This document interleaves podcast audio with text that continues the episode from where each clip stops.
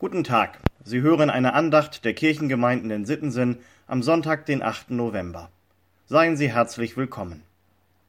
Liebe Hörerinnen, lieber Hörer, die Bibel ist ja voll von Kriminalgeschichten. Aus einer stammt die Tageslosung für heute aus der Josefsgeschichte im ersten Buch Mose. Josef war von seinen Brüdern nach Ägypten verkauft worden.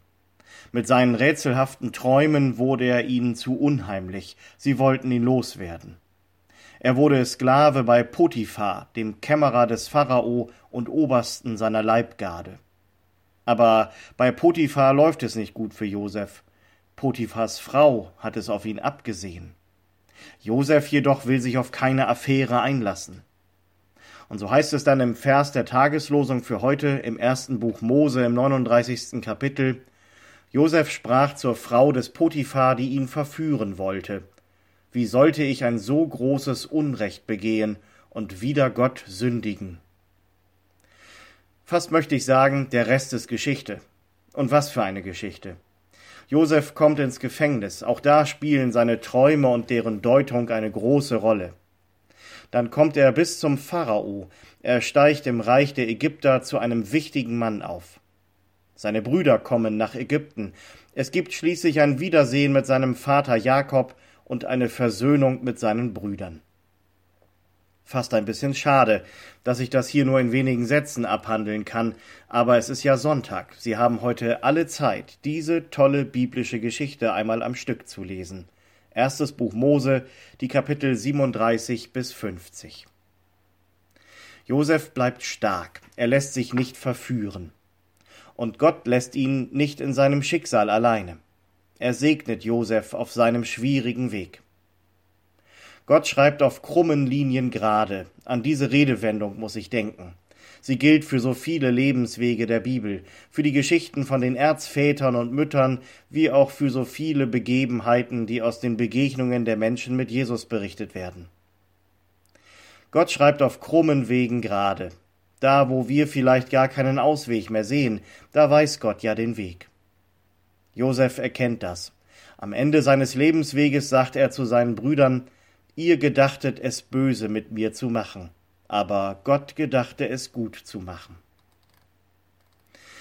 Der Lehrtext für heute ist ausgesucht worden wegen der Standhaftigkeit Josefs, wegen seiner Stärke, gerade in der Versuchung. Es sind Worte von Paulus aus dem zweiten Timotheusbrief. Paulus schreibt an Timotheus, so sei nun stark, mein Kind, durch die Gnade in Christus Jesus. Sei stark. Das könnte man ja leicht verstehen im Sinne von beiß die Zähne aufeinander, reiß dich zusammen, stell dich nicht an. Aber so ist das ja nicht gemeint. Der Nachsatz ist das Wichtigste. Durch die Gnade in Christus Jesus. Das lebt Paulus ja selber vor, stark zu sein durch Gottes Gnade. Er hat selber erlebt, wie Christus ihm das zugesprochen hat, vielleicht ja auch in einem Traum, wie bei Josef. Lass dir an meiner Gnade genügen, denn meine Kraft ist in den Schwachen mächtig, hat Jesus gesagt. Und daraus folgt für Paulus, darum will ich mich am allerliebsten rühmen meiner Schwachheit, auf dass die Kraft Christi bei mir wohne. Alles ist mir möglich durch die Kraft Christi, sagt Paulus, durch seine Gnade kann ich stark sein. Weil Paulus das selber glaubt und lebt, kann er Timotheus das glaubhaft weitergeben. So sei nun stark, mein Kind, durch die Gnade in Christus Jesus. Das ist also keine billige Durchhalteparole, sondern Paulus macht Timotheus Mut, sich ganz auf Gott zu verlassen. Mich erinnert das an Dietrich Bonhoeffers Glaubensbekenntnis, in dem es unter anderem heißt, ich glaube, dass Gott uns in jeder Notlage so viel Widerstandskraft geben will, wie wir brauchen. Aber er gibt sie nicht im Voraus, damit wir uns nicht auf uns selbst, sondern allein auf ihn verlassen. In solchem Glauben müsste alle Angst vor der Zukunft überwunden sein. Kommen Sie in diesem Vertrauen und unter Gottes Segen gut durch diesen Tag und die neue Woche. Ihr Pastor Sven Kaas